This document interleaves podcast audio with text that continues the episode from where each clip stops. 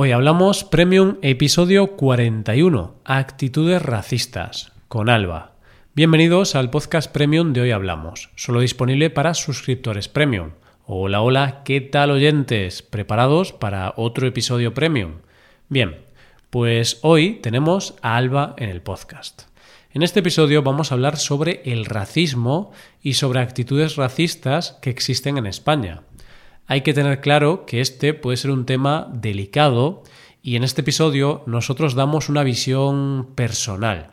Por supuesto, oyentes, vosotros podéis tener opiniones completamente distintas a la nuestra. Habrá gente que esté de acuerdo y otras personas estarán en desacuerdo. El objetivo de este episodio es practicar este tema con vocabulario y expresiones relacionadas y también intentar entender el racismo que hay en nuestro país y obviamente, al ser personas blancas viviendo en España, de lo que hablamos es de lo que hemos leído y escuchado de personas que han sufrido racismo en España. En ningún momento podemos hablar de nuestra experiencia personal. Vamos a escucharlo. Hola Alba, ¿qué tal? Hola Roy, pues muy bien, ¿qué tal tú? Pues yo muy bien, la verdad. Todo todo bien, tranquilito por aquí. ¿Tú qué tal por Madrid? Pues yo ya estoy un poco cansada de Madrid, la verdad, porque ahora ya empieza a ser verano, he estado muchos meses aquí, pero bueno, la semana que viene ya, ya me marcho, así que bien. Vale, entonces ya te olvidas durante un tiempo de la capital, ¿no? De los agobios de la capital. Pues sí, ya me voy a las provincias y tendré problemas de provinciano. me gusta eso, ¿no? Problema de provinciano. ¿Qué problemas puedes tener en una provincia? Bueno, pues falta de cosas, ¿no? sí. Ahora no sé, como ahora todo es distinto, a lo mejor surgen nuevos problemas de gente provinciana. Ya veremos. Ya veremos, ya me contarás tu, tu experiencia. Yo me mantengo provinciano por toda mi vida, ¿no? Viviendo aquí en Vigo. Hoy vamos a hablar de un tema eh, muy importante, muy serio, ya vamos a ponernos en modo serio, y es que vamos a hablar del racismo en España. Este es un tema que ya eh, Hemos hablado un poquito en el podcast en general, en un episodio en el que hablé yo solo, pero ahora vamos a hablar tú y yo un poquito de esto, Alba, y por supuesto hablamos de esto en relación a los problemas que está habiendo en Estados Unidos, que, al final la gente está protestando ¿no? por todo el racismo estructural que existe, y tenemos el movimiento Black Lives Matter, que está reivindicando los derechos de las personas de raza negra. Sí, realmente esto, o sea, este activismo que había en cuanto a a los derechos de las personas negras ya pasaba antes. Hmm. y bueno, aquí no somos expertos ni expertas en Estados Unidos, entonces al final estamos muy influenciados e influenciados por lo que dicen los medios, no estamos allí in situ para vivirlo, pero sí que ya había toda esta preocupación y esta pues este tipo de movimientos alrededor de, pues, de la vida de las personas negras y las personas racializadas y tal, pero ahora se ha hecho como más latente. Claro, llega un momento en que la gente explota. Claro. plan de como hasta aquí y además con toda esta situación de, de pandemia yo creo que también había una tensión acumulada y, y, bueno, a mí la verdad es que al final me parece bien que llegue un momento en que como que haya una gran cantidad de gente o al menos se le dé más importancia desde los medios porque o al final todo esto podría estar pasando antes igual, pero aquí no nos llegaba y nos da la sensación de que es ahora cuando se están haciendo cosas, que realmente dudo que sea así. Claro, es lo que dices tú, ¿no? Que al final esto ya, ya existía, obviamente no, no, es un, no es una reivindicación que aparece ahora de la nada, pero sí que es cierto que ha habido un detonante. Eh, todo el mundo lo sabe, el asesinato de George Floyd el 25 de mayo, y eso fue como la gota que colmó el vaso, podemos decir. Ya había muchos problemas, ya había habido muchos casos como estos, y seguro que en el pasado hubo muchísimos, pero ahora también lo bueno de los móviles y de las redes sociales es que todo también se puede difundir mucho más rápido y las injusticias pues eh, se hacen notar más. La gente puede protestar más cuando hay un problema. Quizá antes en el pasado pues podía quedar todo más oculto, mm. pero ahora lo bueno de esto es que bueno visibiliza más los problemas y yo creo que por eso ahora también pues este movimiento es más fuerte porque la gente puede ver que es real, son reales los problemas que hay. Pero bueno, no vamos a centrarnos en Estados Unidos porque, porque es algo que desconocemos, entonces vamos a hablar del racismo en España. También hay que decir que nosotros nunca hemos sufrido racismo en España, obviamente porque somos blancos. Entonces, un blanco en España no es el que sufre racismo, es el que lo, lo ejecuta, ¿no? E, es la persona racista. Claro, claro. O sea, al final esto también es un poco como, como el machismo y como todas estas cosas que desde tu posición de privilegios y de persona blanca, pues haces a veces de manera consciente, a veces de manera inconsciente. Y claro, aquí vamos a hablar, dejando claro que somos personas blancas, que sí que hemos leído sobre el tema del racismo, no mm. solo en plan noticias, yo también he estado leyendo pues libros para intentar formarme y luego también es muy importante escuchar en estos temas. Pero seguro que cometemos alguna, algún error. Pero bueno, también está bien, yo creo que está bien ir formándose y también reconocer desde qué posición te formas. Sí, y yo tengo que decir que hoy hablamos, pues oye, somos un podcast limitado y no he podido conseguir a ninguna persona pues eh, de raza negra o árabe que viva en España para poder entrevistar. Ojalá pueda conseguirla en el futuro, pero bueno, vamos a comentar lo que nosotros hemos leído, estudiado. Vale, entonces, eh, ¿existe racismo en España, Alba? Esta es la primera pregunta que te voy a hacer. Pues sí, evidentemente.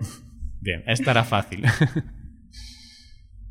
sí, sí que existe. Eh, también el racismo depende de en qué país, porque yo creo que hay racismo en todos los países, o en su mayoría, y sobre todo si hablamos de Europa. Si lo piensas, si entendemos el racismo como eh, actitudes eh, negativas o actitudes de discriminación hacia personas diferentes, simplemente, de otras razas, de otras etnias, todos los países son racistas. Unos son más racistas y otros menos, por supuesto. Hay grados, ¿no? Hay niveles de racismo, pero al final yo creo que es imposible encontrar un sitio donde no sean racistas. Claro, también depende de dónde te coloques, porque también hay mucha gente que dice, también hay personas negras racistas hacia las blancas, pero es que su posición en la sociedad no es igual. Claro. Porque una persona blanca nunca ha sido esclavizada por una persona negra, etc. Entonces, su posición de racismo a veces es más por supervivencia, por... Mm, no quería decir rencor porque rencor parece una palabra fea, pero... Hmm. O por defensa, podemos decir. Sí, por defensa. O sea que al final sí que tiene una justificación detrás. Si el racismo que ejerce una persona blanca hacia una negra, este es un ejemplo, podría ser eh, asiática o, o, gitana o etcétera, en plan de hmm. Una minoría o un colectivo que se entienda como distinto y como inferior. Sí. Pues al final está fundamentado en unos privilegios de supremacía blanca, de que porque me ha tocado este color mm. de piel y porque justo pues he nacido en un país y en una sociedad que tenía pues ese poder para ir al tuyo, cambiar las cosas y decirte que tu cultura, que tu manera de vivir, que lo que sea esté mal, pues eso, me creo con más poder para decirte que soy mejor. Entonces, también es cierto que aquí pues Mm, en el día a día se ve que hay menos racismo hacia las personas negras, pero porque también la población negra que hay aquí no es igual a la que hay en Estados Unidos, allí hay muchísima más. Aquí a lo mejor se ve más con la gente gitana, con gente árabe, que sobre todo vive en el sur, o con gente de Latinoamérica, hmm. que hay bastante. Que como el idioma es igual, hay mucha inmigración de España a los países de Latinoamérica y Centroamérica y viceversa. Sí, hay millones de personas eh, de América, ¿no? Aquí eh, viviendo en España. Y en el pasado, pues nosotros hace, no sé, en los años 40, 50, 60, 70, pues millones de españoles emigraron a, América Latina. Ahora pasa un poco al contrario, pero existe ese racismo. Entonces, eh, has mencionado, por ejemplo, a las personas gitanas.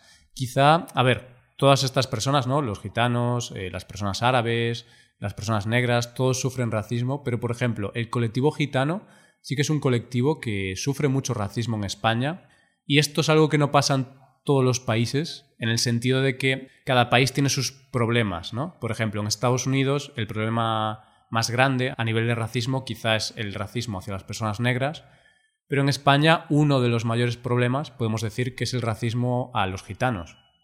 Sí, yo no sabría decir exactamente cuál es el mayor o menor, porque como luego también están los microracismos o las actitudes que tenemos, que ya hablaremos después, sí que parece el colectivo que, se siguen haciendo más bromas, sobre todo de mal gusto, hmm. que parece que son bromas, pero que luego al final la broma depende mucho del contexto.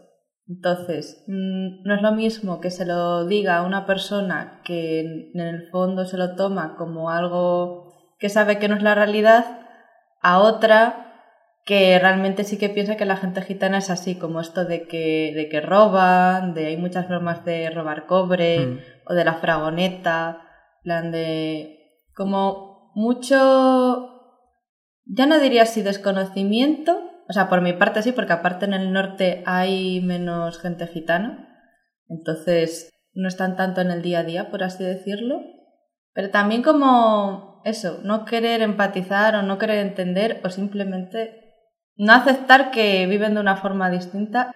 Y hablando de los gitanos y, hablando del lenguaje que se usa en relación a los gitanos, has comentado lo de los chistes, que eso es algo que existe, eh, están muy latentes, hay muchos chistes, y el problema de los chistes es que, vale, te pueden hacer gracia, pero el problema, el problema de esos chistes es que perpetúan estereotipos. Entonces, incluso, aunque tú no seas una persona racista y simplemente hagas los chistes porque, por hacer la broma, realmente estás perpetuando un estereotipo y no estás haciendo ningún bien, todo lo contrario, estás haciendo algo que no es positivo para la sociedad ni para esa comunidad. Entonces, eh, estaría bien evitarlos. Y de hecho, por ejemplo, si vamos al diccionario de la RAE y buscamos la palabra gitano, esto es así, en su quinta acepción, si no me equivoco, pone gitano, trapacero, que es una forma de decir que es una persona que engaña. Entonces, hay una definición en el diccionario que es que un gitano es una persona que engaña y se dice de manera despectiva, ¿no? Se dice para ofender. Y de hecho, esto es algo que se usa. Y yo reconozco que en alguna ocasión lo he dicho, ¿no? Eres un gitano, como de manera despectiva. Y eso está mal, hay que reconocer que eso es un microracismo y, y no deberíamos decir eso porque estamos como usando un insulto, ¿no? Si eres un gitano, pues significa que eres una persona que engaña, un mentiroso, y eso no es correcto. Sí, claro, y luego esto al final hace que diferenciemos más o sea, porque luego también este racismo viene de que vemos a estas personas como los otros. Hmm. plan está el yo y están los otros que son los distintos, los diferentes, los que no siguen nuestro estilo de vida, nuestra cultura, etc. Y esa diferencia, al perpetuar estos estereotipos, hace que se acentúe más, con lo cual ellos se cierran más, nosotros también nos cerramos más y al final es como un abismo que es insaldable, que esto no significa que tengamos que llegar a un punto en el que todos seamos iguales. Hmm. No, esto simplemente significa que hay que aceptar que la gente puede ser diferente y ya está, no pasa nada. Y, está bien. Y lo que ocurre es que luego nosotros usamos eso como excusa para ser racistas, ¿no? Decimos, no, es que yo soy racista o yo los critico porque al final no se integran en nuestra cultura, no se integran con nosotros pero nos integran porque somos racistas. Entonces es como la pescadilla que se muerde la cola, es un círculo vicioso. Ellos nos integran porque al final se ponen en una posición de defensa, a ti cuando te atacan te defiendes, ¿no? Entonces, si una comunidad te rechaza, tú no te vas a integrar en esa comunidad, pero nosotros los rechazamos porque nos integran. Es un problema muy claro de, de integración y lo que tendríamos que decir es, vale, puede ser que no compartan nuestra cultura, pero tenemos que aceptar que ellos tienen su propia cultura y tenemos que intentar integrarlos e intentar aceptarlos y no rechazarlos simplemente por el mero hecho de ser de una raza distinta. Pues sí, es totalmente cierto. Y luego también esta actitud cerrada hace que, por ejemplo, mucha gente que dice es que la gente gitana solo se dedica a la chatarra, solo se dedica al trapicheo, cualquier cosa, también viene por esa dificultad que tienen en integrarse, de que al mm. final son los trabajos en los que acceden o la forma de vivir a la que pueden acceder o etcétera. Y entonces, mm, claro, a ti si no te aceptan o cada vez que te aceptan empiezan a hacer mofa tuya y quieres como integrarse en esa sociedad, es como complicado. Entonces te cierras a la tuya y te cierras a la manera de sobrevivir o de ganarse la vida que tiene tu, tu colectivo. Y eso hace también que al final, pues eso, que se diga los gitanos, gitanas, solo, yo qué sé, la chatarra, por decir a, alguna de esas cosas.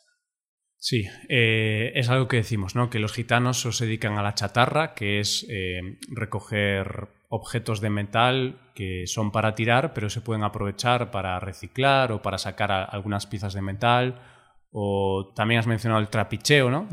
Quiero explicar esto porque quizá los oyentes no entienden esa palabra. Trapicheo es como hacer negocios ilegales, puede ser droga o algo así. Y sí que es cierto que estos estereotipos que decimos que siempre se dedican a esto, y al final, claro, sí que se dedican a esto en gran parte, por ejemplo, hay muchos gitanos que se dedican a chatarra, pero es porque es lo único que les queda.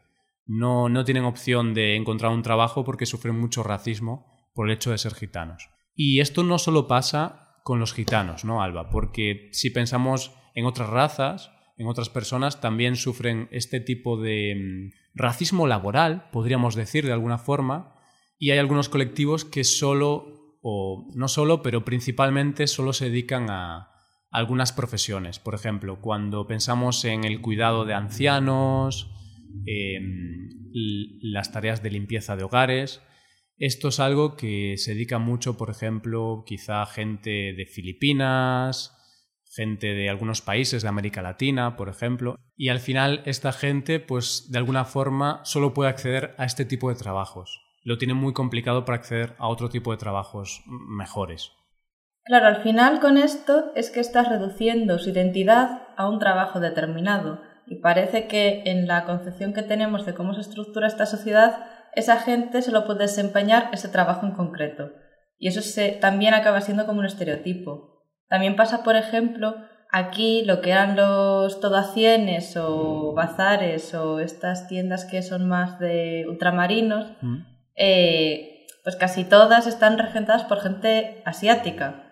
Que al final a toda la gente asiática la metemos en el saco de China, con lo cual esos establecimientos se acaban llamando los chinos. Y al final, repitiéndolo tantas veces, el problema es que acabas pensando que una persona china, o una persona asiática, porque seguro que la mayoría no son chinas, hmm. eh, va a acabar desempeñando ese trabajo. Y ya está. Y de hecho te puede resultar raro que un día entres a uno de esos bazares, a uno de esos chinos, como se llaman, y te encuentres a una persona española, que podría ser perfectamente. Hmm. Es cierto, resulta raro, yo lo reconozco. Y yo les llamo chinos. Pero también es cierto otra cosa, que hay otro pequeño racismo que tenemos en España y es que a los asiáticos, en Asia hay muchos países, tenemos China, Japón, Corea del Sur, bueno, Malasia, muchísimos países, pero solo los llamamos chinos.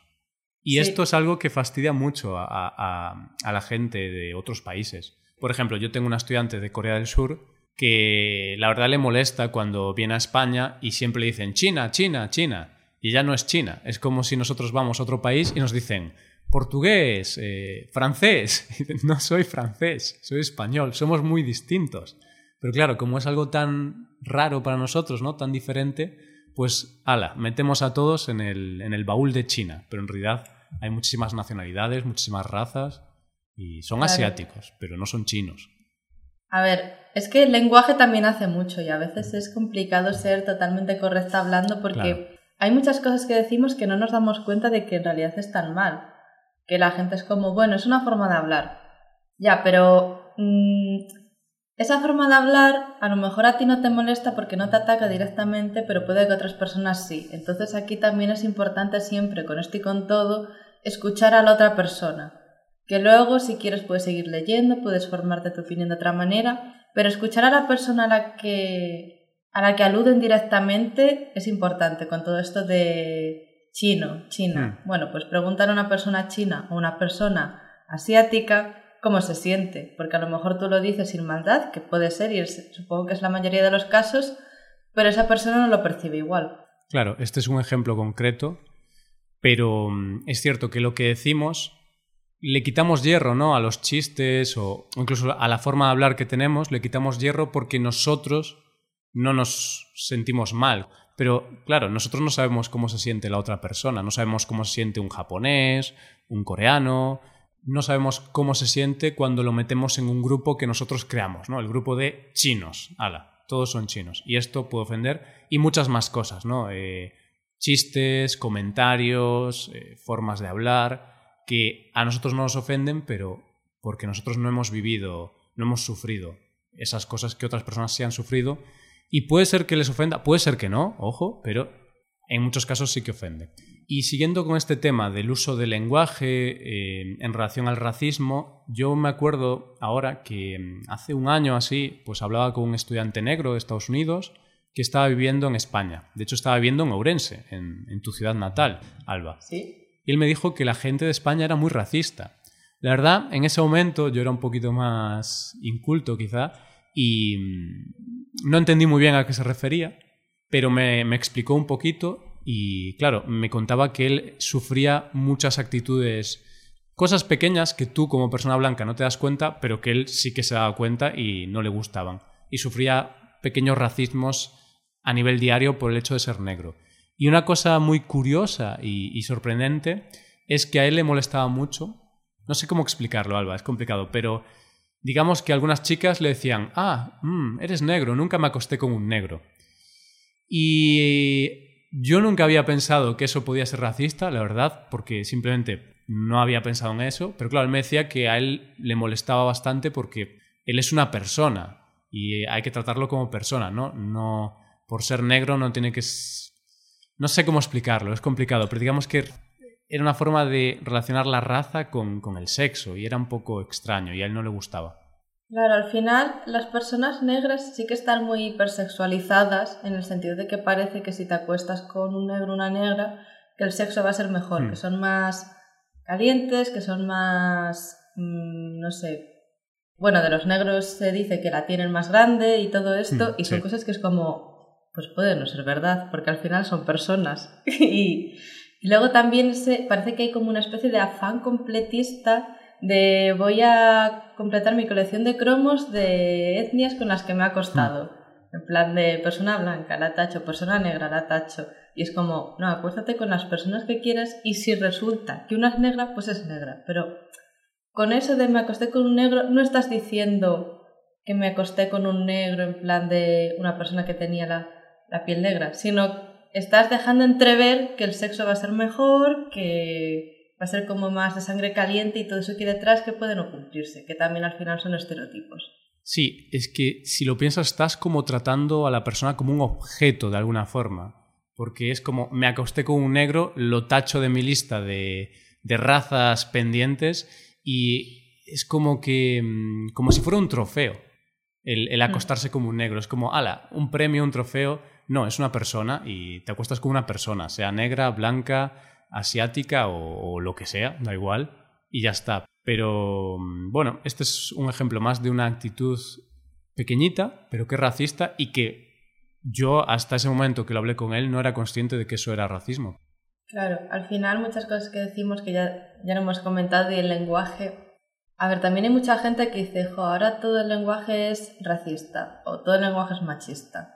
Pues yo me posiciono en que sí. O sea, mm. no todo, todo, pero sí que el lenguaje es machista, es racista y al final el lenguaje es la forma que tenemos de expresarnos en nuestra sociedad.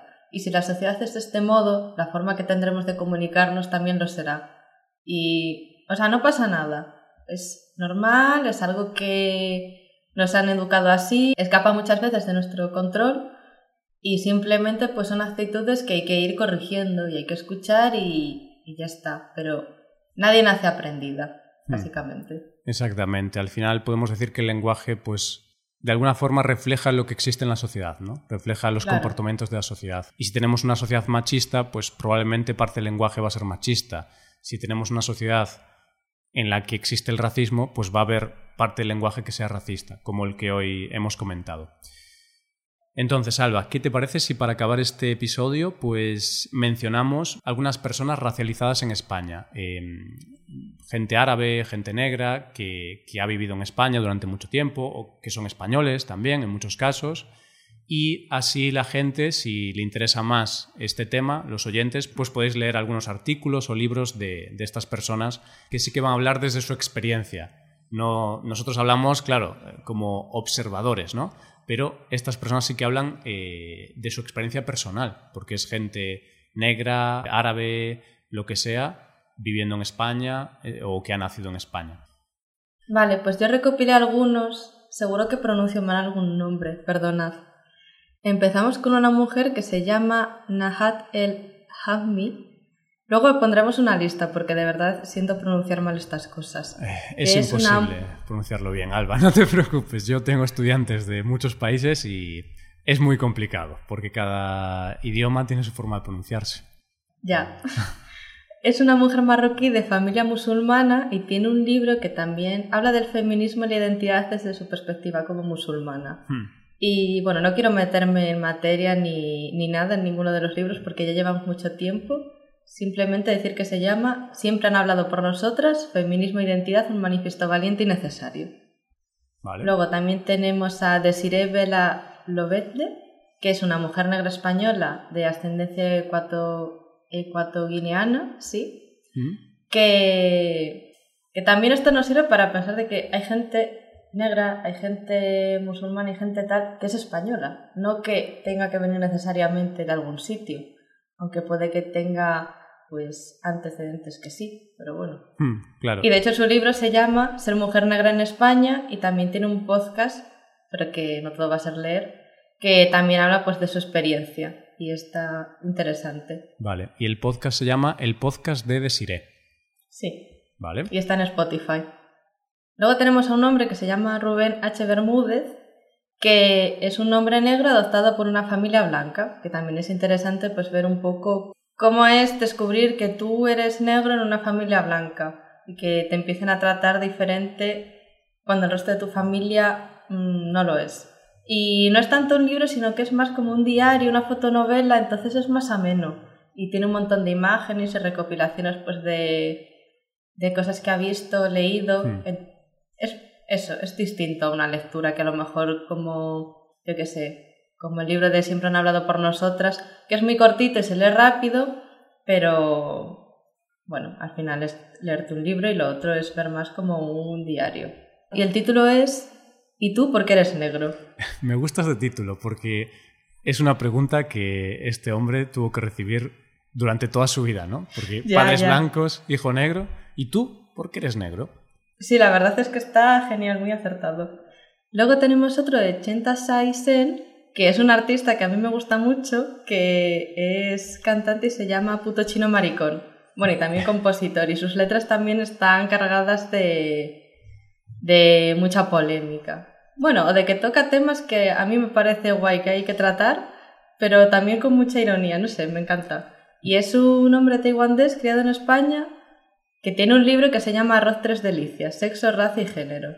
Y ahí también pues explica un poco todo, porque aparte de, de ser asiático y tal, se ha criado en España, entonces, claro, cuando naces en un sitio pero te crías en otro, es como a dónde perteneces, hmm. o a dónde la gente cree que perteneces más bien.